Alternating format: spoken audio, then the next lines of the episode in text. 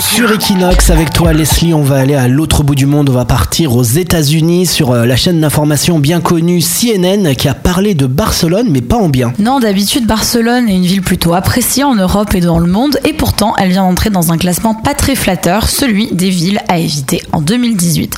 Alors pour quelle raison Eh bien pour la massification et les Barcelonais qui ont la, la réputation d'être excédés par le nombre de touristes dans la ville, car ça donnerait une sensation de ville surpeuplée.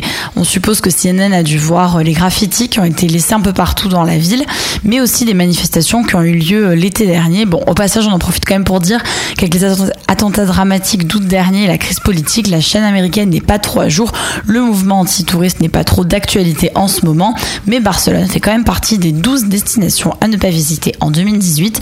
CNN propose des alternatives comme se rendre à Valence où la gastronomie et la culture peuvent rivaliser avec Barcelone. Ils ont pas été cool CNN. Hein? Non, pas vraiment. Tu regarderas plus CNN parce que Leslie ne s'informait qu'avec CNN puisque Leslie parle américain. Tu parles même pas anglais, tu parles américain. Oui, voilà, tout à fait. Equinox.